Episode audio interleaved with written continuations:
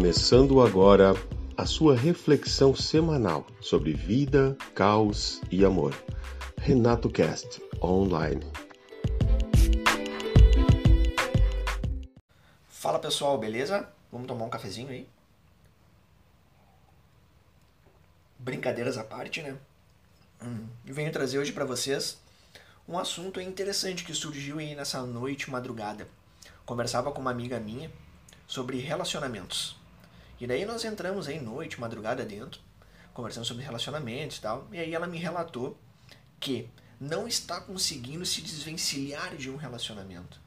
Aí eu fiquei meio pensativo. Assim, falei, ah, como que tu não está conseguindo? O que acontece para ti não não conseguir se desvencilhar? E aí no começo a gente não tinha chegado a nenhuma conclusão e fomos conversando, tentando entender o que acontecia, por que, que tu não consegue, busquei os outros relacionamentos dela e aquele entendimento que eu tinha de olhar para ela e ver que ela é extremamente independente, sabe? Extremamente para cima, feliz, não tinha por que ela não conseguir se desvencilhar de um relacionamento, né? Eu coloco entre aspas porque não é algo assim completamente sério, né? É um envolvimento que está começando. Porém, ela conseguiu identificar que não estava fazendo tão bem, mas ela não conseguia, né, sair dessa jogada. Aí, o que eu fiz? Eu, eh, nós seguimos conversando, noite, madrugada, fomos até agora de manhã também para tentar chegar em um consenso. Aí me veio, sabe, aquele estalo na cabeça que seria o quê? As cinco feridas emocionais.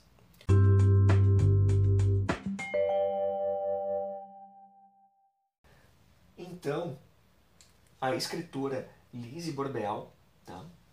Ela traz cinco feridas emocionais que temos em nossas vidas, que são a rejeição, o abandono, a humilhação, a traição e a injustiça.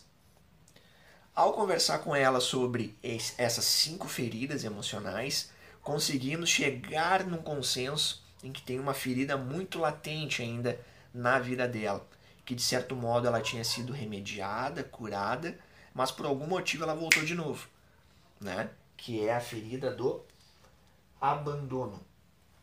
E tendo essa ferida do abandono, tu gera máscaras.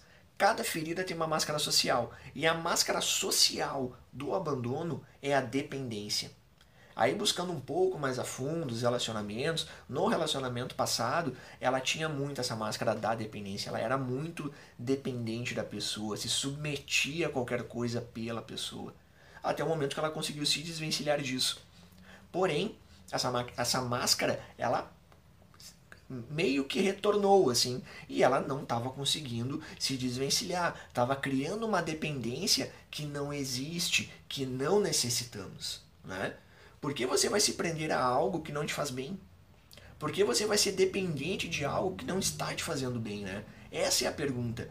E a questão não é nem, nem só em relacionamentos amorosos, mas também interpessoais. Imagina só, você se prender a uma empresa que você não gosta, mas você se torna dependente porque tu pensa que tu não é capaz, tu pensa que tu tem que submeter aquilo, tu pensa que tu não vai conseguir viver sem aquilo.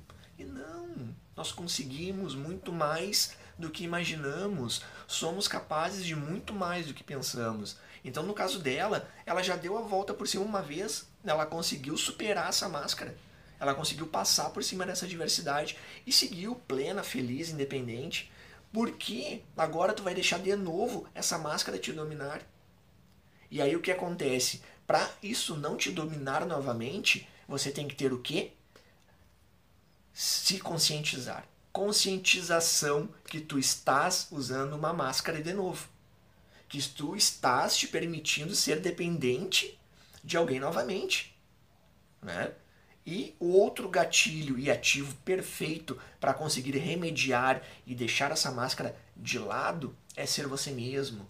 Reconhecer, ser autêntico, fazer as coisas que tu gosta, colocar a tua opinião, não ceder para tudo, justamente para ter a pessoa ali do teu lado, e sendo que tu já identificou que aquela pessoa, que aquela empresa, que aquele amigo, que aquela, enfim, que aquele parente não te faz bem, então não tenho por que você estabelecer essa relação. Então, a, a, o, a ferida do abandono, ela não é somente para as relações amorosas, é para relações profissionais, é para relações familiares, relações com amigos, para todos os tipos de relação. E todas elas, infelizmente, nós vamos sempre utilizar uma máscara. Mas nós podemos tirar essa máscara a partir do momento que nos conscientizamos que estamos usando ela, que estamos nos submetendo a situações que não precisamos mais. Então fica a dica, galera. Não se deixem levar pelas máscaras sociais. Encara de frente esse problema, pega ele para ti e tira essa máscara. Que certamente aí tu vai ver bem melhor e bem mais tranquilo.